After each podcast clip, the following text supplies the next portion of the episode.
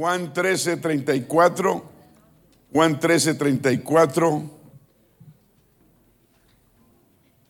Un mandamiento nuevo os doy, que os améis unos a otros como yo os he amado, que también os améis unos a otros.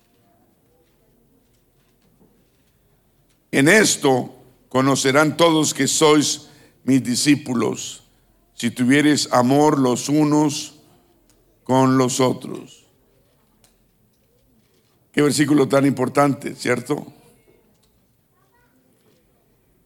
Por eso Apocalipsis también nos advierte, Apocalipsis 12.2 dice que por lo cual alegraos cielos y los que moráis en ellos, hay de los moradores de la tierra y del mar, porque el diablo ha descendido a vosotros con gran ira, sabiendo que tiene poco tiempo. El enemigo sabe que tiene poco tiempo y está atacando. Por eso la iglesia es tan importante. Ser parte de la iglesia, la unión, como se fueron estas hermanas, como casi 50 hermanas, Atlanta, decididas a recibir de Dios, unidas. Amén. Unas enfermas, otras cojeando, otras con miles de excusas para no ir, pero fueron. Y se pararon hoy a darle la gloria a Dios por los milagros recibidos. Dijeron que el enemigo no hay que solo tumbarlo, sino aniquilarlo. Qué gran verdad. Porque el enemigo vuelve y se para. Es como el gato, tiene más de siete vidas. Vuelve y se para. Y vuelve y es fuerte. Hay que aniquilarlo. Y estas hermanas con esa fe aniquilaron enemigos en este, en este fin de semana.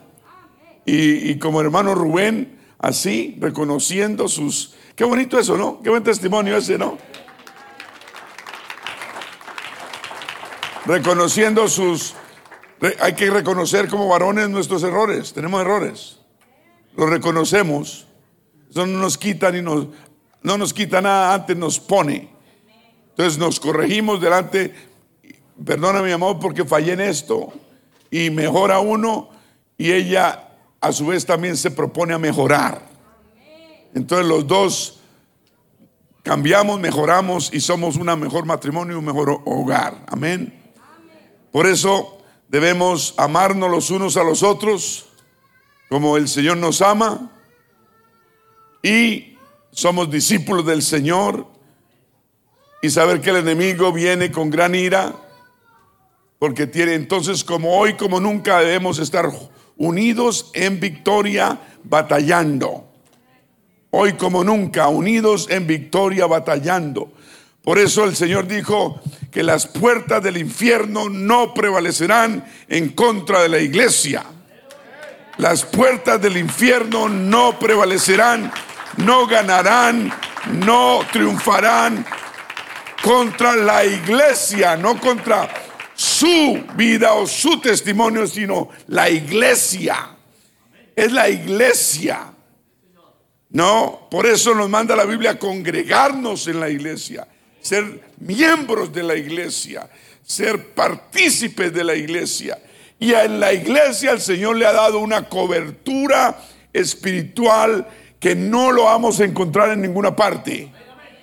En la iglesia la encontramos en la unión de los hermanos, en el amor que nos tenemos, en el cuidado que nos tenemos, porque tenemos un fin, el cielo. En la iglesia hay una cobertura espiritual que no la tenemos en... Y yo voy a hablar esta tarde de cobertura espiritual.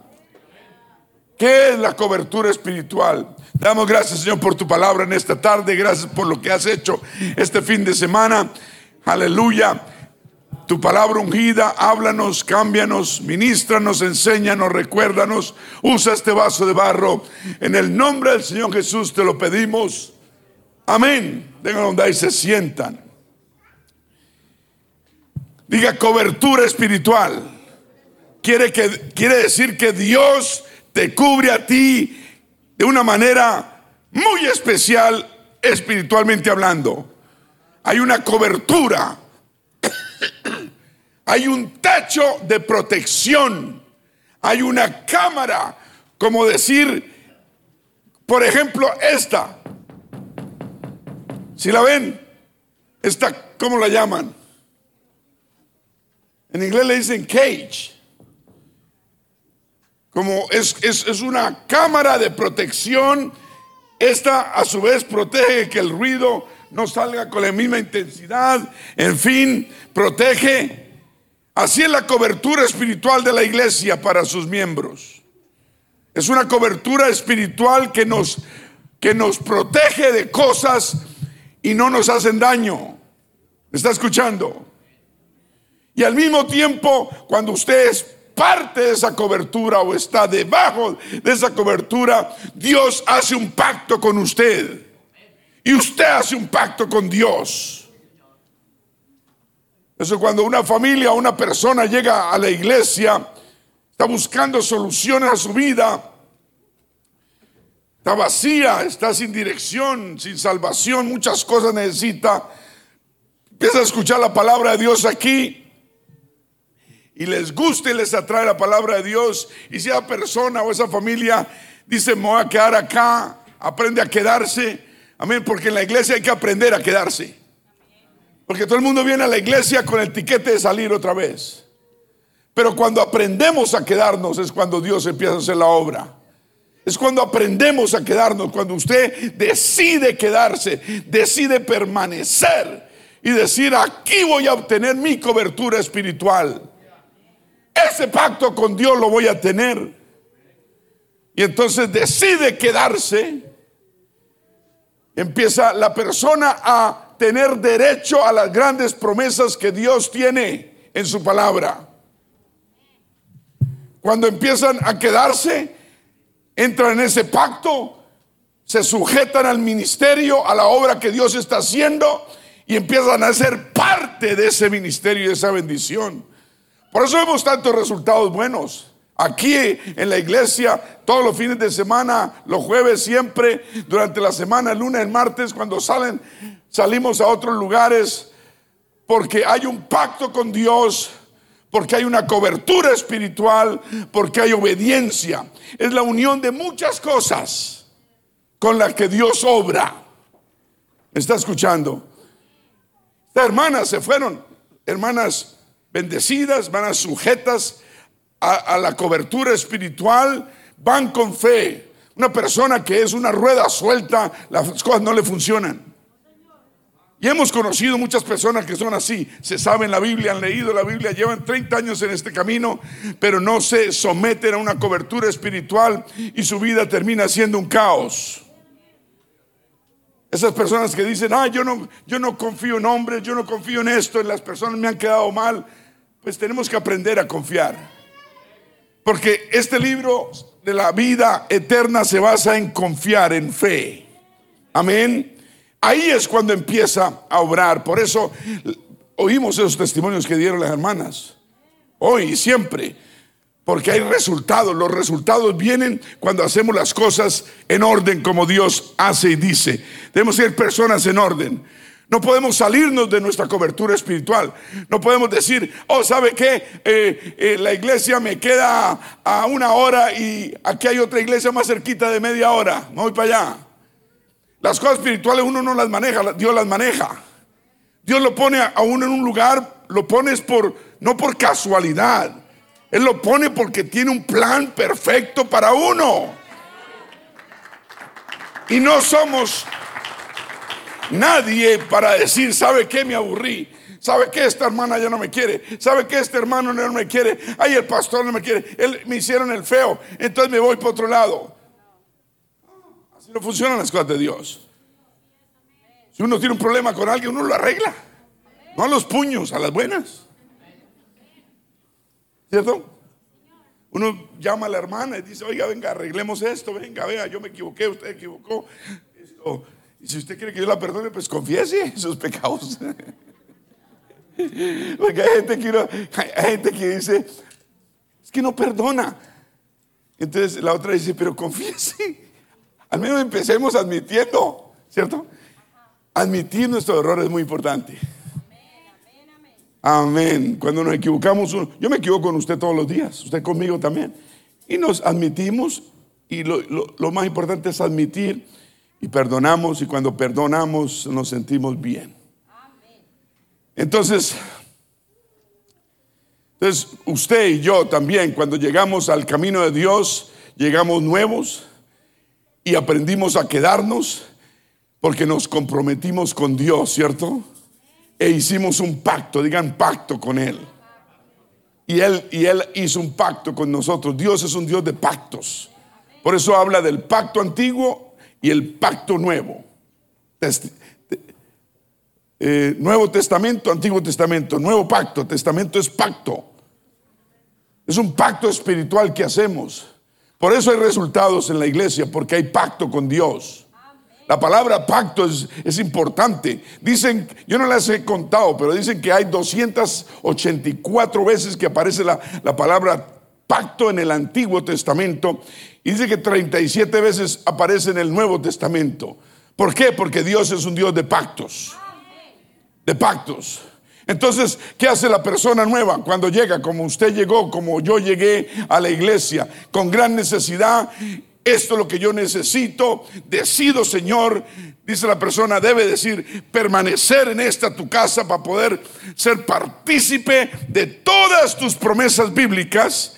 Me hago un creyente, me hago miembro de esta iglesia quiero ser salvo y permanecer salvo. Y te prometo lealtad, Señor. Te prometo fidelidad, Señor. Y respeto, Señor. Y voy a confiar que aquí tú me vas a bendecir. Amén. Por eso el aprender a quedarnos es tan importante. El aprender a quedarnos. Amén. Empieza la persona cuando aprende a quedarse, cuando empieza a tener ese pacto con Dios, porque, porque, porque quiere ser leal a Dios, quiere ser fiel a Dios y respetar a Dios. ¿Y cómo hacemos eso? Pues siendo leales con la iglesia, leal, fieles con la iglesia y tener respeto por la iglesia. Siendo leales unos con los otros, siendo fieles unos con los otros y tener respeto unos con otros.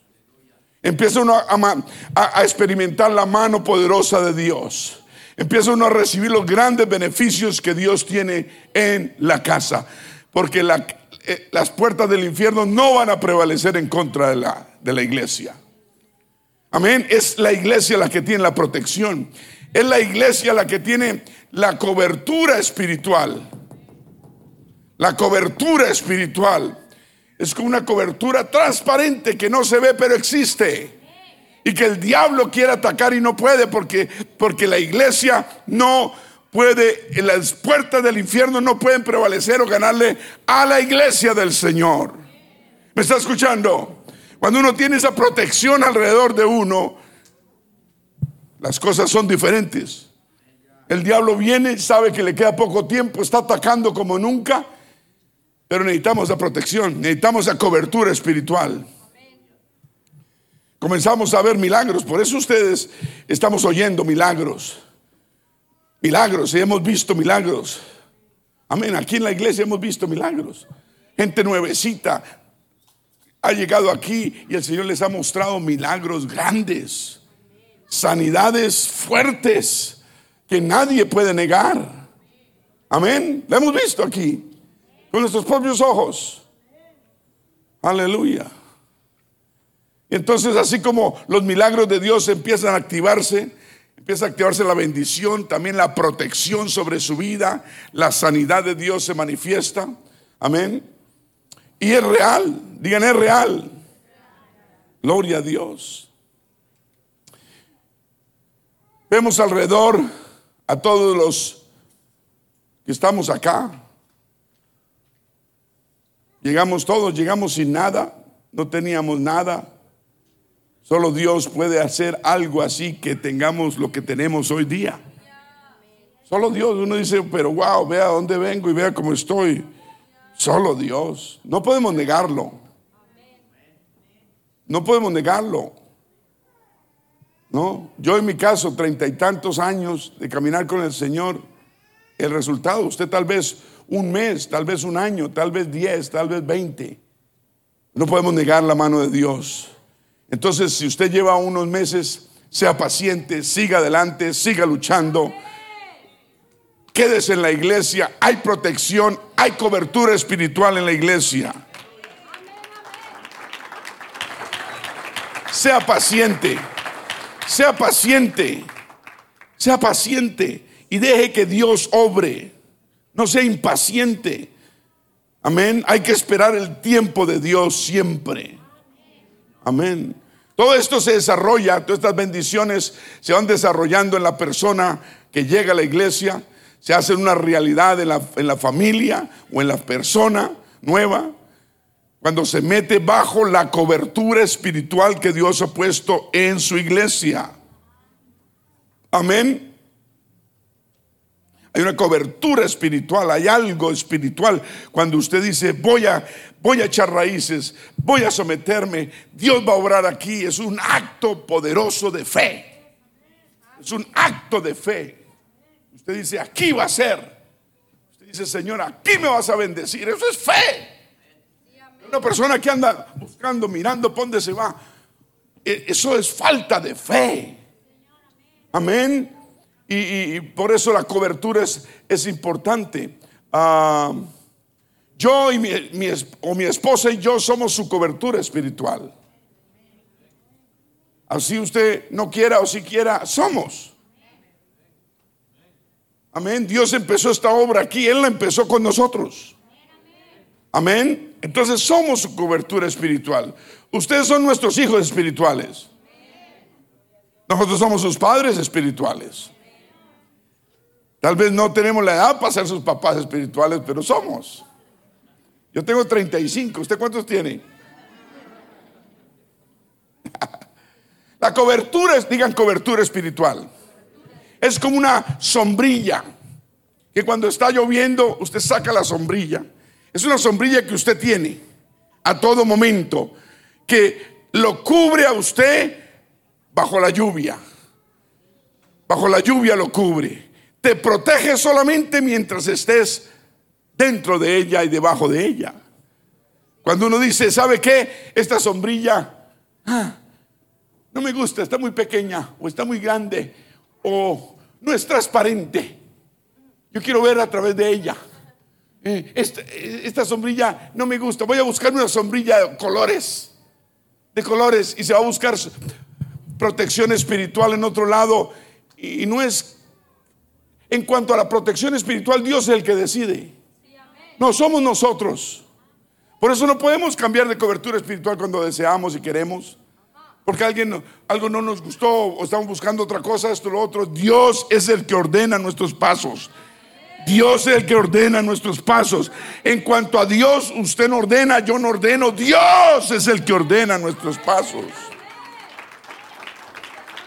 Hay personas que han llegado a, esta iglesia y dicen, ay, qué lindo, y disfrutan la alabanza, reciben, reciben palabra, les fascina, les gusta, hay bendición, ah, reciben mucho del Espíritu Santo, pero miran, ay, no, eh, las damas dicen, uy, no, yo no, yo no me voy a poner faldas, no, no, no, yo no quiero poner faldas, no, no, no, y no, no, los hombres dicen, ay, yo corbata tampoco, eh, eh, esta iglesia es muy exigente, yo quiero una bien liberal longa. Yo quiero una donde no me pidan nada. En el cielo te van a pedir cosas. Dije, en el, cielo va a ser exigente. Muchos son los llamados, pocos los escogidos. ¿Está escuchando? Oh, ese pastor predica mucha palabra, muy fuerte. La palabra me llega a mí, pero la palabra es espada doble filo que penetra hasta lo más último, que divide el espíritu del alma. Y mucha gente dice, no, voy a buscar otra sombrilla que me cobije y que me cubra espiritualmente. Y por ahí andan, por ahí andan de lado a lado. O se meten debajo de sombrillas eh, que, no, que no les pertenecen. Amén. Y es un error. Y es, esa verdad, hermano, para que la gente la crea, yo se las explico y, me, y dicen que le estoy diciendo mentiras. No la creen. No, el pastor solo quiere que me quede. No, yo solo quiero lo mejor para usted. Amén. Dios desea, Él quiere que cada uno esté protegido. y que siempre esté bajo cobertura espiritual. Y como creyentes debemos estar bajo una cobertura espiritual. Es una necesidad y nunca debemos perderla. Por eso es que hay estos testimonios, porque hay cobertura y hay obediencia. Y con eso hacemos un pacto con Dios. Y Dios es un Dios de pactos y manifiesta su gloria y da sanidades espirituales y físicas como las da en este lugar. ¿Para qué necesitamos mantener una cobertura espiritual en nuestras vidas? ¿Para qué? Para que usted pueda madurar cada día más. Yo siempre tuve una cobertura espiritual, tengo cobertura espiritual. Eso es lo que me hace madurar, mantener, para poder mantener usted y yo, usted y yo la, la bendición continua, mantener el fluir de protección de Dios en nuestra vida. ¿Por qué necesitamos mantener la cobertura espiritual? para poder bendecir a otros. Usted puede orar por alguien que está enfermo y su fe con su cobertura espiritual hace la obra. Mi esposa se acercó a la hermana y, le mostró a esa niña enferma. Ella, bajo cobertura espiritual de mi esposa, creyó y Dios obró en ella. Hubo fe, había obediencia y había cobertura espiritual. ¿Me está escuchando? Es muy importante. La cobertura, no podemos perderla. Entonces necesitamos ese, mantener esa bendición continua, ese fluir de unción de Dios se maneja a través de su cobertura espiritual, ese fluir de amor, de favor, de gracia. Amén, continuo. ¿Por qué se logra esto? Porque usted está bajo cobertura espiritual, dentro de la iglesia. Amén. Gloria a Dios. Dios lo trajo a usted, me trajo a mí y nos puso, lo trajo a usted a, este, esta iglesia, lo puso usted bajo este ministerio, bajo nuestra cobertura espiritual. Hizo un pacto Dios con usted y usted con él. Un pacto de lealtad, digan todo lealtad, fidelidad y respeto. Ahí es donde hay bendición. No podemos perder ese respeto. No podemos ser desleales.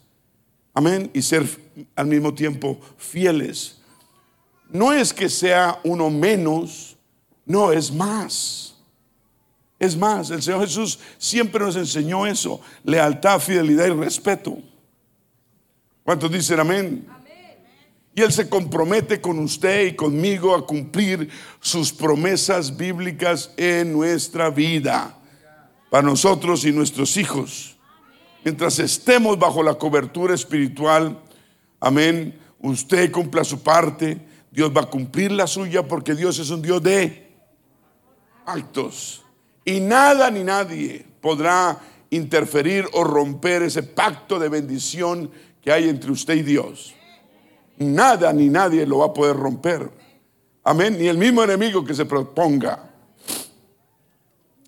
También uno de los beneficios más maravillosos de ser una hija, un hijo de Dios espiritual, o sea, tener padres espirituales y por ende cobertura espiritual, es que esto trae una herencia espiritual. Una herencia es algo que no hemos trabajado, pero que viene, es, un, es, un, es algo que nos, que nos es dado, regalado, ¿no? Que viene de atrás, una herencia espiritual en nuestra vida.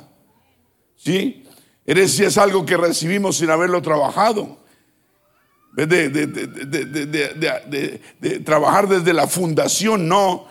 Podemos, cuando usted llegó a esta iglesia y usted se sometió bajo la cobertura espiritual, usted recibe una herencia de atrás, de bendición. ¿Me está escuchando?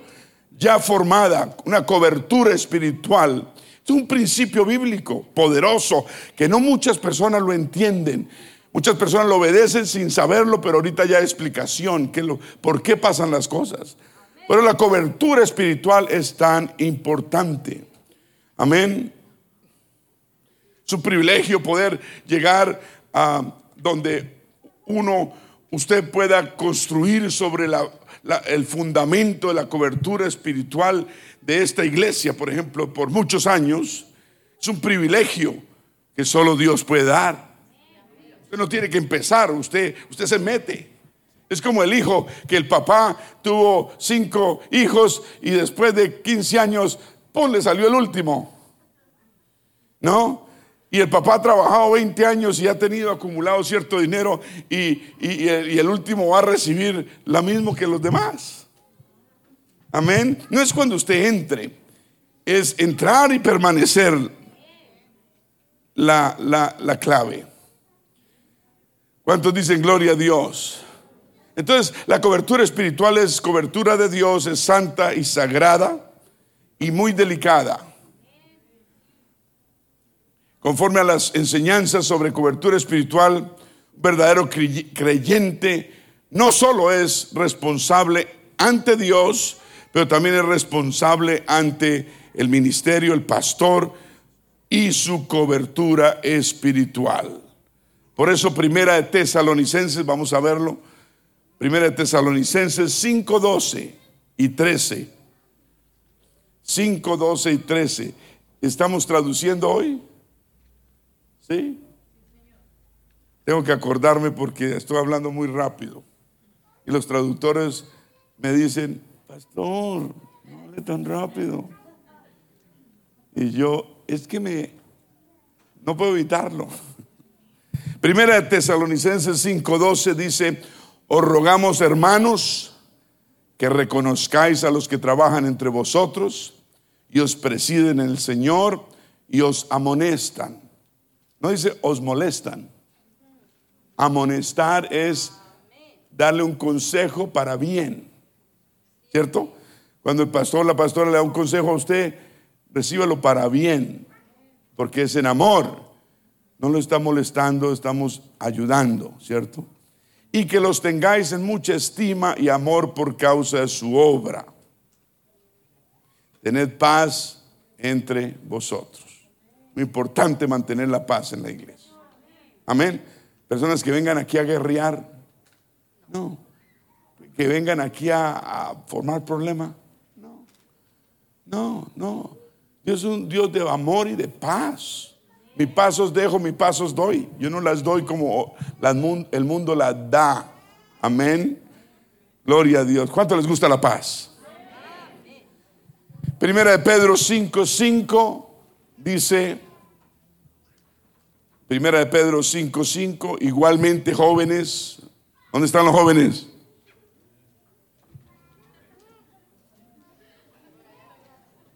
Un viejo dijo, amén. ¿Dónde están los jóvenes? Igualmente jóvenes están sujetos a los ancianos, ¿no? Y todos sumisos unos a otros. Los ancianos de la iglesia, pues se los sugieres aquí en la iglesia, amén. ¿Sí? Eh, si el ujier le llama la atención o amonesta a un joven porque está portando mal, porque sacó el teléfono en medio servicio, porque está jugando jueguitos, porque no lo tome como una molestia, sino como una amonestación de parte del Señor. Entonces la Biblia está diciendo que los jóvenes estén sujetos también a los ancianos de la iglesia. Y todos sumisos unos a otros, sumisos, digan sumisos. Eso es lo que la carne humana no quiere hacer, someternos. Sumisos. Un matrimonio es, es eh, tiene, tiene victoria cuando, cuando hay sometimiento. Amén. Dice, revestidos de humildad. Eso es algo que la carne no quiere hacer. Somos rebeldes por naturaleza. Y más nosotros que vinimos de por allá lejos. Nosotros no salimos del pueblo y la ciudad donde nos vinimos de, de, de no, salimos fue rebeldones. Diciendo, yo aquí no me quedo, yo quiero algo mejor. Y gracias a Dios por ello, ¿cierto? Pero cuando queremos el cielo necesitamos ser humildes. Y dice, revestidos de humildad, porque Dios resiste a los soberbios. Soberbios. ¿Sabe qué es soberbio? Falta de humildad, rebelde, respondón, que hace lo que quiere pero da gracia a quienes, a los humildes. Dios resiste, Dios no quiere nada con un soberbio. Amén. ¿Cuántos eran, éramos soberbios? Yo crecí soberbio, yo era soberbio.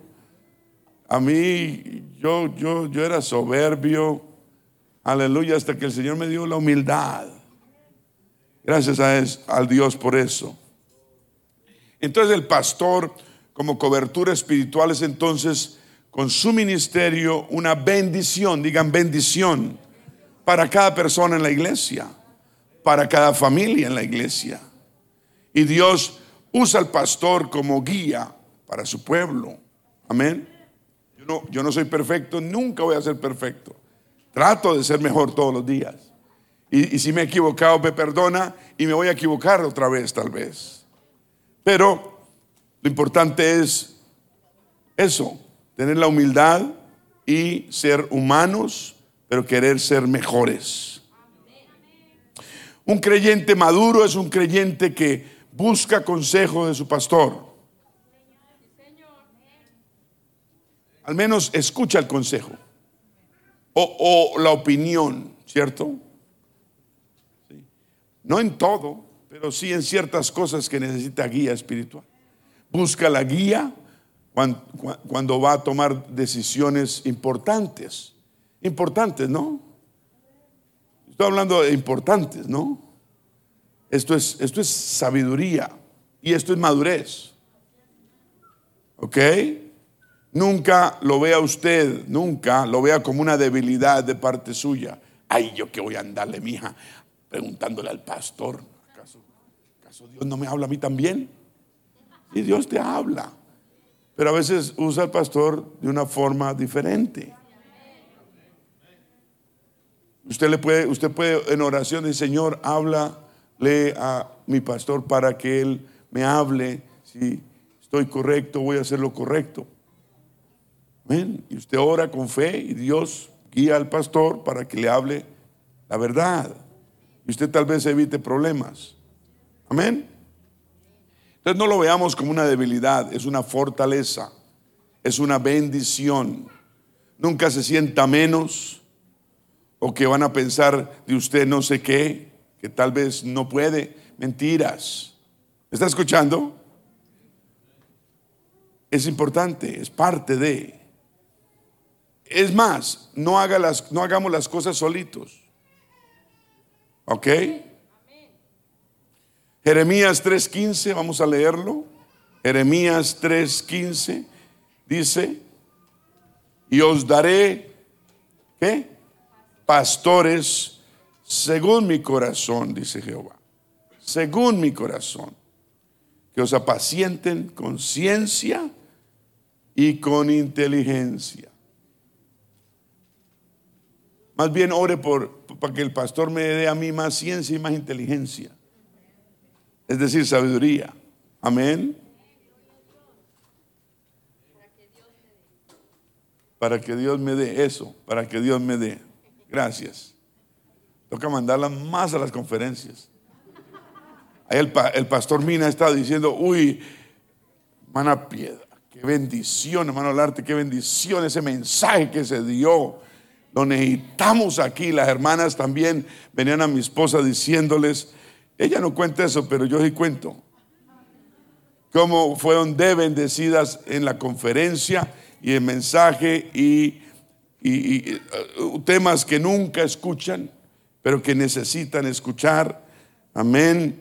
Ah, hermanas han llegado de otras iglesias por allá que han llegado a esta conferencia y han hecho pactos con Dios con temas que mi esposa ha dado, ha enseñado y dicen, wow, desde que usted dio esa enseñanza sobre eh, el cabello, por ejemplo, no he vuelto a poner tijeras sobre él, yo hice un pacto con Dios y vea todo lo que ha pasado tan lindo en mi hogar, mi familia, la bendición, he entendido, wow, qué, bendición. Es, Dios es un Dios de pactos. Por eso no le dé miedo hacer pactos con el Señor. Amén. Es con el Señor que lo estamos haciendo. Por eso, la sumisión a la voluntad de Dios es necesaria, pero también el respeto. Digan respeto. Respeto unos a otros. Respeto siempre. Romanos 13.1, que dice, Romanos 13.1, dice, sométase toda persona a las autoridades superiores, porque no hay autoridad sino de parte de Dios. Y las que hay por Dios han sido establecidas. De modo que quien se opone a la autoridad, a lo establecido por Dios, resiste. Y los que resisten acarrean condenación para sí mismos. No lo digo yo, lo dice la palabra de Dios. Digan todos pacto con Dios. Quiere decir sumisión a Dios. Son tres, digan tres. Sumisión a Dios, sumisión al pastor y a su ministerio y también sumisión mutua mutua, mutua.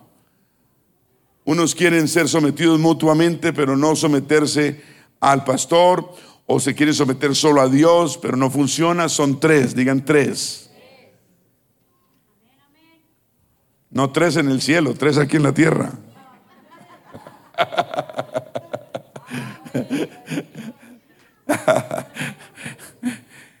Amén. Entonces, sumisión a Dios, sumisión al pastor, a su ministerio y sumisión mutua.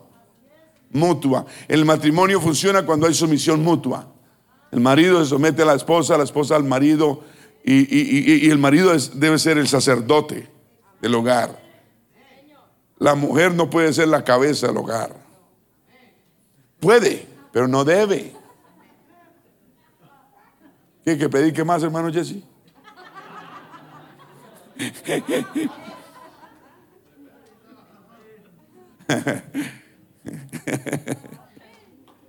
La cabeza del hogar debe ser el hombre, el varón. Cuando la mujer quiere ser la cabeza del hogar, se está tomando un trabajo muy difícil, imposible delante de Dios y que la va a drenar completamente. Y no va a haber la bendición que Dios quiere en ese hogar. Pero cuando se quita responsabilidad y se la al marido, descansa y Dios empieza a fluir a través de ese varón como sacerdote de ese hogar. Amén. ¿Qué dice Efesios 5:21? Efesios 5:21 dice, someteos unos a otros en el temor de Dios. Someternos, someternos. Usted es responsable de mí, yo soy responsable de usted, nos sometemos. Mi testimonio debe ser bueno, el suyo también. Si hay algo en mi testimonio, usted me puede decir. Si hay algo en su testimonio, yo le puedo decir. Nos ayudamos mutuamente. ¿Cierto? Cooperarnos como hermanos es un mandato bíblico. Ayudarnos. La iglesia es una familia que nos ayudamos. Por eso Juan 13:34, palabras del Señor, cuando dijo, un mandamiento nuevo os doy, que os améis unos a otros, como yo os he amado, que también os améis unos a otros. Amén. En esto conocerán todos que sois mis discípulos si tuviereis amor los unos con los otros. ¿Quién, ¿Quién, quiere ser discípulo del Señor o discípula? Aleluya. Todos ayudándonos, todos unidos, buscando la misma causa.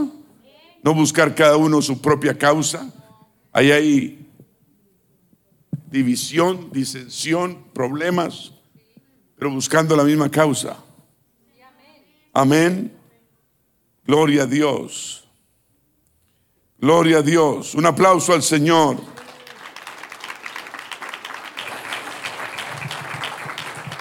Una persona que dice, decide decir, decide irse de la iglesia por voluntad propia, está, no es eso el problema, el problema es que está abandonando la cobertura espiritual que Dios le ha dado.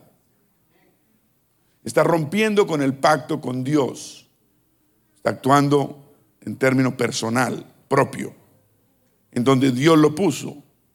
saliéndose, se está saliendo. El problema es que está saliendo de la voluntad de Dios. Y, y se quita, se sale de la sombrilla, protección y se sale a la intemperie, buscando otra cobertura. Amén. Mientras tanto está sin cobertura. Y cuando encuentra otra, va a entrar y, esa no es la voluntad de Dios. Y pretende entrar, pero no lo va a cubrir.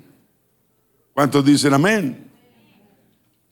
Mientras tanto va a perder la unción que lleve. No es inmediata. Dios no las, la quita inmediatamente. Espera un tiempo prudencial, no se sabe cuánto. Para todos es diferente. Y ah, y esa, esa protección o unción que antes tenía, que antes fluía esa gracia y ese favor de Dios, lo va perdiendo poco a poco. Yo he conocido eh, músicos eh, con dones de música y unción en, en, la música y en el canto. Y por salirse de la cobertura espiritual donde Dios los ha puesto, han perdido por voluntad propia han perdido esa unción. Algo pasa, no perdieron la voz, no perdieron la habilidad de cantar y tocar, pero perdieron la unción. Entonces solo son cantantes, no son cantantes ungidos. Algo pasó por voluntad propia. ¿Será que estamos, debemos buscar la voluntad de Dios y no nuestra propia voluntad? Un aplauso al Señor. Todos digan unción de Dios. Amén. El Salmo 45, 7. Vamos a hablar un poquito de la unción de Dios. Salmo 45, 7. Dice, has amado la justicia y aborrecido la maldad. Es lo que hemos hecho nosotros. Amamos lo justo, aborrecemos lo malo. ¿Cierto? Amamos lo justo, aborrecemos lo malo. Por tanto, te ungió Dios, el Dios tuyo. Cuando uno ama la justicia y aborrece lo malo, la unción de Dios llega a la vida. Y dice, con óleo de alegría más que a tus compañeros hay un óleo, hay un aceite de unción, una unción especial en la persona cuando ama la justicia y aborrece la maldad. Cuando uno se sale del pecado, empieza a tener una unción especial uno en su vida. Cuando uno rompe con la oscuridad y entra a la luz de Dios. Amén. Cuando uno se arrepiente de sus pecados y se hace bautizar en agua para perdón de los pecados en el nombre del Señor Jesucristo, uno se, se, deja el pecado y empieza a ser una nueva criatura, una nueva vida. Uno está amando la justicia, aborreciendo la maldad, por, por tanto la unción de Dios empieza a fluir en la vida de uno. Amén. Gloria a Dios. Ah, primera de Samuel 2.1. Vamos a verlo. Y Ana oró y dijo, mi corazón se regocija en Jehová. Mi poder se exalta en Jehová. Mi boca se ensanchó sobre mis enemigos, por cuanto me alegré en tu salvación. No hay santo como Jehová, porque no hay ninguno fuera de ti y no hay refugio como el Dios nuestro. Qué palabras tan sabias, ¿no? ¿Está poniendo cuidado?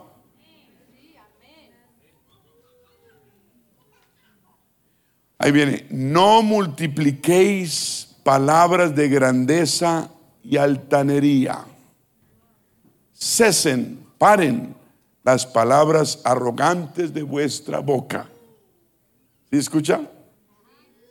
No Debemos tener palabras de altanería, altaneros, levantados, o palabras arrogantes. Dice, porque el Dios de todo saber es Jehová, y Él toca el pesar y a Él toca el pesar, pesar las acciones. Él es el que pesa las acciones que nosotros hacemos. Él las pesa, a ver cómo está la balanza. Amén. Y después dice, los arcos de los fuertes fueron quebrados y los débiles se ciñeron de poder. Los saciados se alquilaron por pan y los hambrientos dejaron de tener hambre. Hasta la estéril ha dado a luz siete y la que tenía muchos hijos languidece. Oiga, Jehová mata y él da vida. ¿Se oyó? Jehová mata y él da vida. Él hace descender al infierno, al Seol, y hace subir. Jehová empobrece y Él es el que enriquece. Las riquezas que tenemos son de quién? Todo lo que tenemos es del... Los carros que tenemos allá afuera parqueados, ¿de quién son?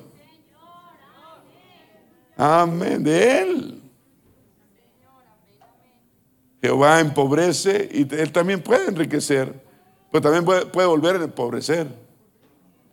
Dice, Él abate, abate y Él enaltece.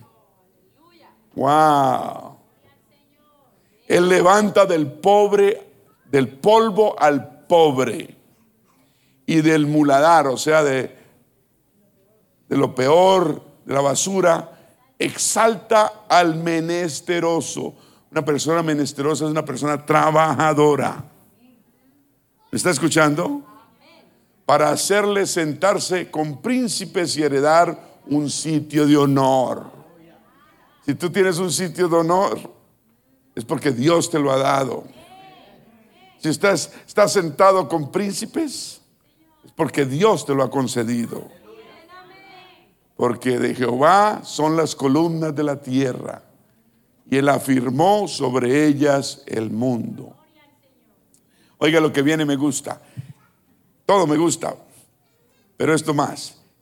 Él guarda los pies de sus santos. Él guarda los pies de sus santos. Mírese los pies. Por donde usted anda, Él lo guarda. Él pone sus ángeles alrededor suyo y lo defiende.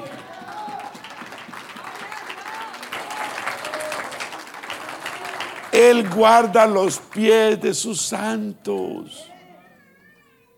Mas los impíos, los pecadores, perecen, mueren en tinieblas. Pero los santos de Dios, Él los guarda. Nosotros necesitamos permanecer ser santos de Dios. Y después dice, porque nadie, me gusta, porque nadie será fuerte por su propia fuerza. Wow, qué duro, qué fuerte, qué bueno, poderoso. Nadie, nadie será fuerte por su propia fuerza.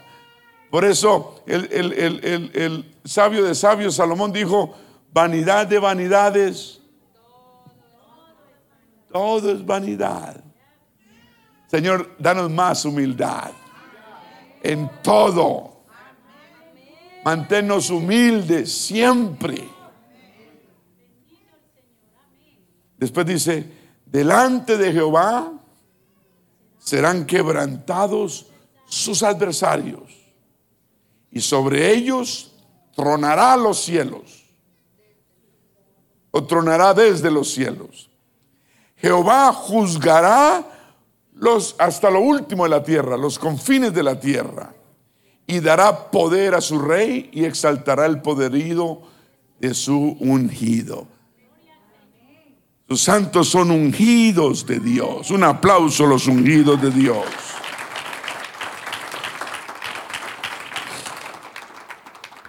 Todos digan la unción.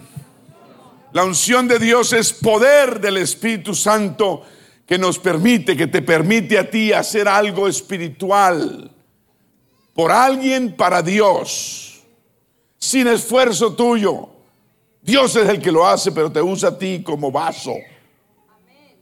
Muy efectivamente, para su gloria, digan para su gloria. Cuando usted ore por alguien, ore para la gloria de Dios. Y Dios le va a dar más unción a su vida. Y va a permitir que, Él haga algo espiritual grande a través suyo. ¿Me está escuchando? Dios quiere usarnos.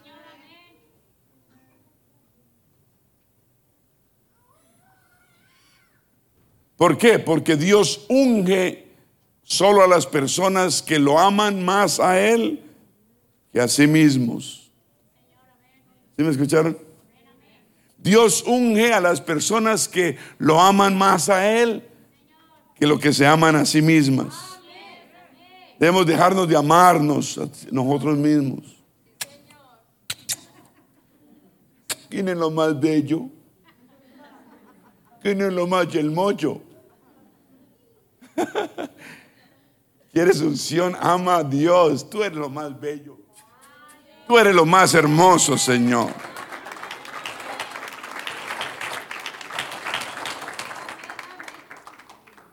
Lucas, ¿qué dice Lucas 6, 19 y 20? Y toda la gente procuraba tocarle al Señor cuando él caminaba por ahí, porque poder salía de él y sanaba a todos. Wow. Y alzando los ojos hacia los discípulos decía, bienaventurados vosotros los pobres porque vuestro, vuestro es el reino de Dios. Señor, manténnos pobres, no económicamente, pobres, humildes de espíritu, siempre. ¿Está escuchando? Mateo 5:3 dice, bienaventurados los pobres en espíritu. Quiere decir humildes de espíritu, ¿cierto? No pobres, pobres, sino humildes de espíritu, porque de ellos es el reino de los cielos. Entonces te pregunto, ¿qué quiere ser, arrogante o humilde? En la humildad hay unción y hay respaldo de Dios. ¿Quieres tocar y poseer o disfrutar el reino de Dios? ¿Quieres que la, la unción fluya en tu vida para poder bendecir a otros, ministrar a otros? Necesitamos ser humildes de espíritu. Dije, necesitamos ser humildes de espíritu. Amén. Hambrientos del Espíritu de Dios.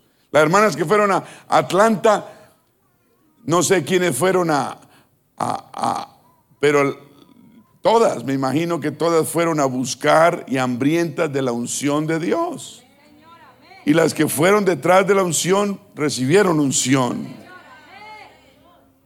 hambrientas de una relación más íntima con el Señor. Llegan amando más a Dios, más agradecidas por Dios. ¿Cuántos creen que debemos ser de un espíritu agradecido? ¿Cuántos dicen gloria a Dios? Hay algo que, que tengo aquí anotado que me acordé ahorita del pastor Jeff Arnold, un anciano que, ministra, me ministra a mí. Dice, no hay nada más malo que tener un corazón desagradecido o un espíritu desagradecido. Y, aquí somos una iglesia bendecida. Por lo tanto, usted debe ser agradecido con Dios. Usted dice, no hay nada más malo que ser agradecido. Porque cuando usted es agradecido, Dios le da la habilidad de corregir todo orgullo, todo ego, toda vanidad, toda crítica, todo espíritu de cinismo, todo espíritu que busca las faltas en los demás, todo espíritu de murmuración. ¿Quién iba a creer que el agradecimiento hace todo esto? ¿Está escuchando? Por eso yo le oro a Dios para que nos dé más agradecimiento. Porque con eso va a salir el orgullo, la arrogancia, el ego, la vanidad. Cuando uno es agradecido, uno es humilde porque uno sabe de dónde lo sacó el Señor. El problema es que nos olvide dónde nos sacó. Y saber que Él, como que Él mata y Él da vida. Que Él levanta y Él también opaca. Que Él quita, pero también da. Dice, el peor virus que están de moda en toda la iglesia, en todas las iglesias, es tener un espíritu desagradecido.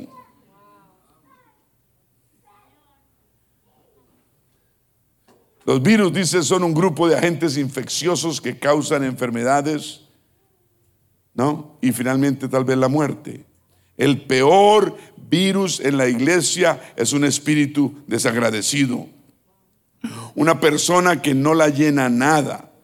Un barril sin fondo. No dijo así, pero yo lo traduje así. no hay nada que la pueda que pueda llenar a esa persona. Si usted perdiera, pregunta a él, oiga, si usted perdiera ciertas cosas en su vida, ¿seguiría usted siendo la misma persona?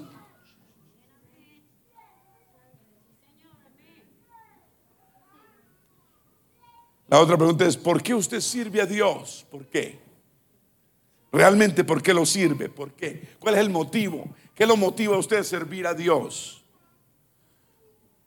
Cuando uno es una persona agradecida realmente, usted no tiene espacio, dice, para ser orgulloso, arrogante, vanidoso, criticón, cínico y murmurador. Cuando usted es una persona agradecida, no tienes, wow.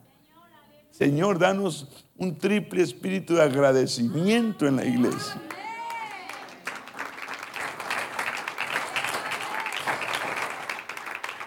Yo lo tenía desde hace rato, lo escribí, lo, no sé cuánto tiempo, tal vez años, y lo encontré que estaba arreglando mi escritorio. Encontré esta joyita.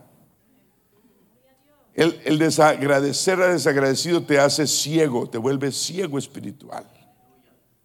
¿Ah?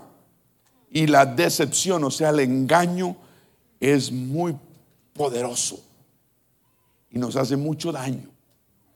Nadie puede entrar en el Espíritu con un corazón desagradecido.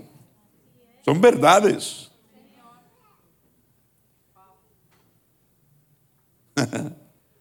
puede lloriquear, puede tender mocos Puede sentir algo aquí y una cosita allá, pero verdaderamente no puede entrar en la presencia de Dios. Póngase a pensar en eso. No puede entrar en la... Tal vez a usted o a mí nos falta más agradecimiento en nuestro corazón para poder entrar más en la presencia de Dios. Póngase a pensar eso. Esto, esto es poderoso. Y finalmente dice, la forma más fácil de perder la presencia de Dios es siendo una persona, ¿qué? Desagradecida. Qué tremenda mensaje. ¿Cuántos dicen gloria a Dios? Todos decimos que Pablo el apóstol tenía una unción como nadie la tenía. Sí, porque era un hombre agradecido. Perdió todo por ganar al Señor. Amén. Gloria al Señor. Fue tanta la unción que Dios le dio porque era agradecido que que 14 de los 27 libros del Nuevo Testamento, 14 se le atribuyen a él. Él los escribió. Y cerca de la mitad del libro de los hechos hablan de Pablo el apóstol. Porque tenía un espíritu agradecido. ¿Cuántos dicen gloria a Dios? Tenía esa unción en él.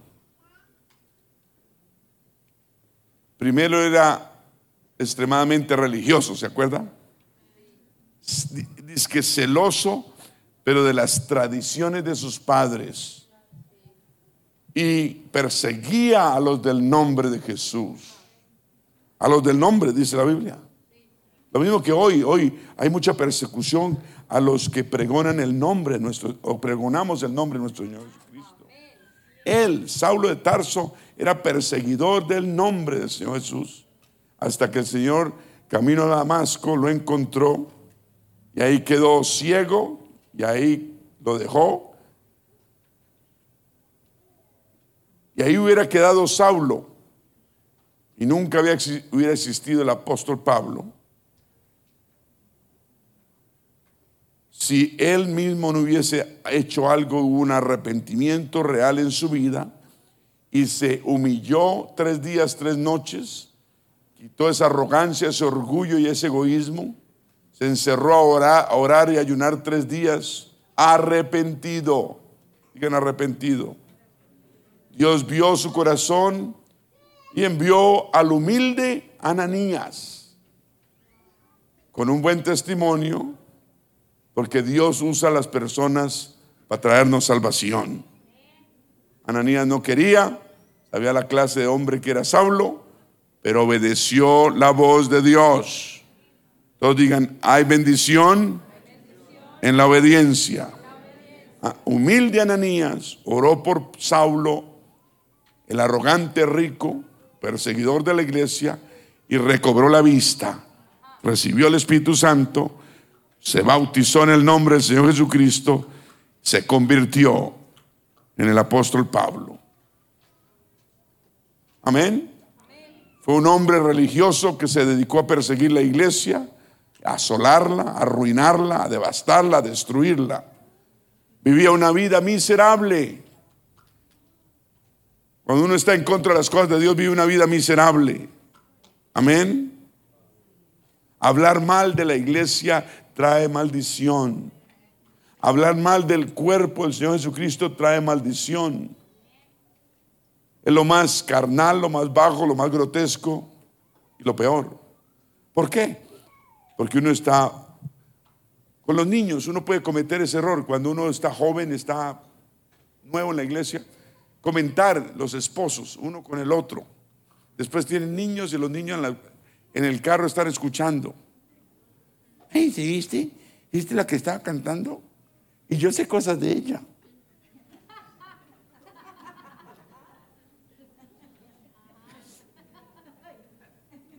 ¿Sí viste el pastor? Ni pelo tiene.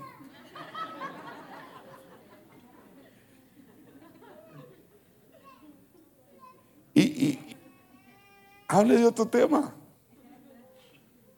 ¿Por qué tienen que comer tacos al pastor?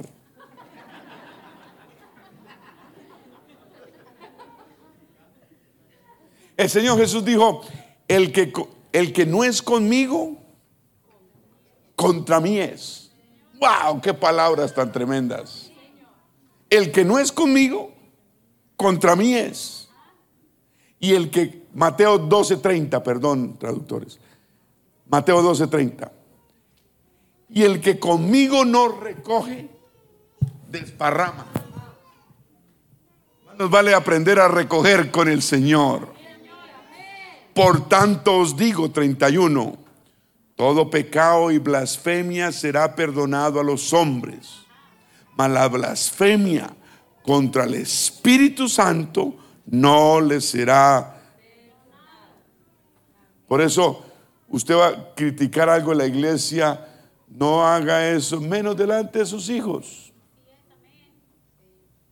Amén a cualquiera, 32, que dijere alguna palabra contra el Hijo del Hombre, le será perdonado. Pero el que hable contra el Espíritu Santo, no le será perdonado ni en este siglo ni en el venidero. ¿Cuántos dicen amén? Wow, no tengo tiempo de leer esto. Amén.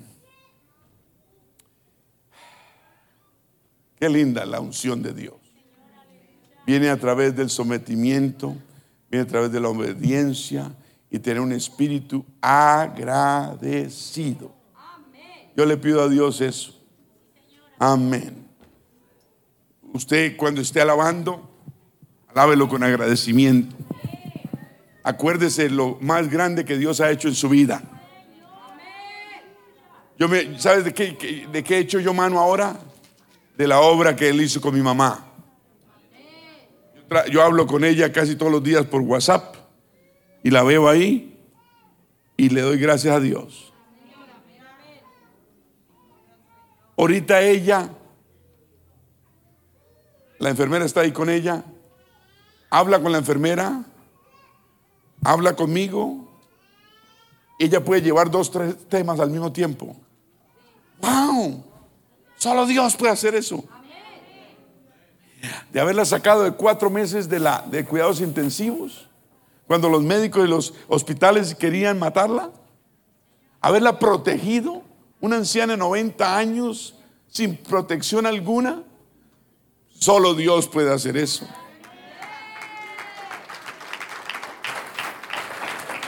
Eche mano cualquier cosa que Dios ha hecho por usted y apéguese a eso. Y agradezcale. Y levante manos agradecidas. Dance. ¿Y sabe qué? Y entre más agradecimiento, más Dios va a usar, más va a hacer milagros en su vida. Yo creo que entre más yo agradezco por mi madre, el mal la va a cuidar aunque yo esté lejos. Eso yo lo creo. Más ángeles van a acampar alrededor de ella. Cada vez que digo gracias Señor por mi madre, pienso atrás, digo, el Señor quiere que yo dé más agradecimiento. Se me viene solamente. Y entre más lo digo, Él quiere que más lo repita. Y yo he entendido que hay algo, que hay un misterio ahí. Que entre más yo lo repita, más bendición hay, más sanidad hay, más protección. ¿Sí entiende? Usted puede echarle mano a cualquier cosa a la hermana. El Señor la sanó de su tobillo, de su pierna, de su pie, o lo que sea, todos los testimonios tan bellos. Échele mano a lo que Dios ha hecho, pero dele la gloria a Dios.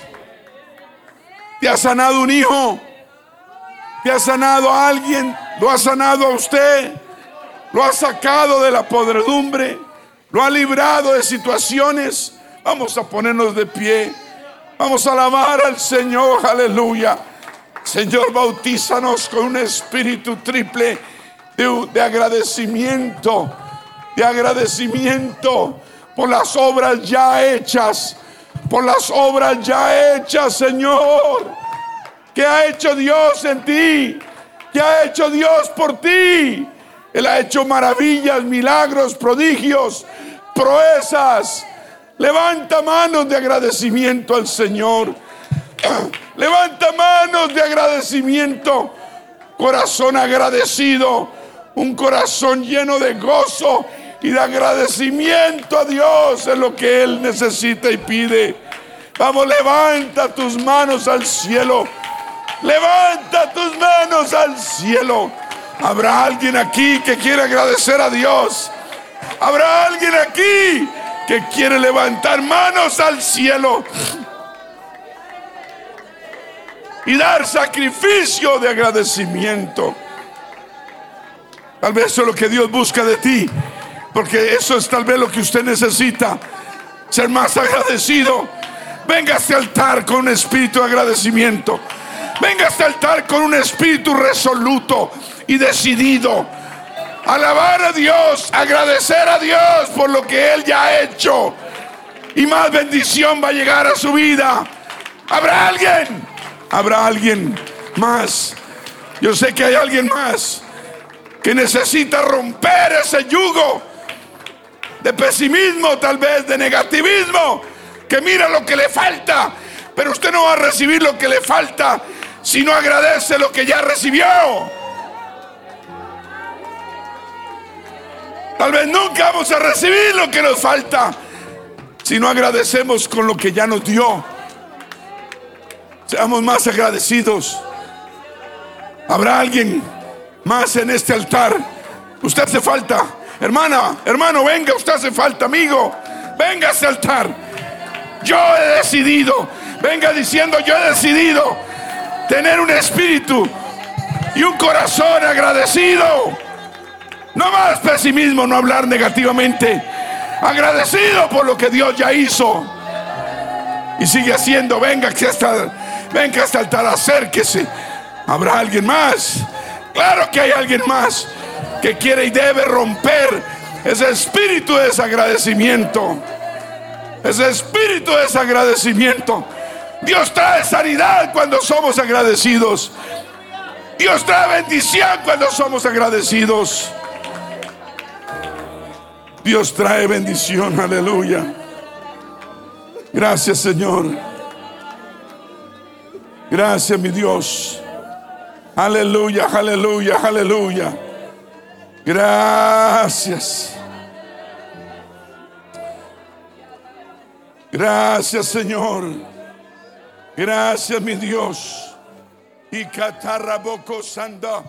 Y. Y cotorro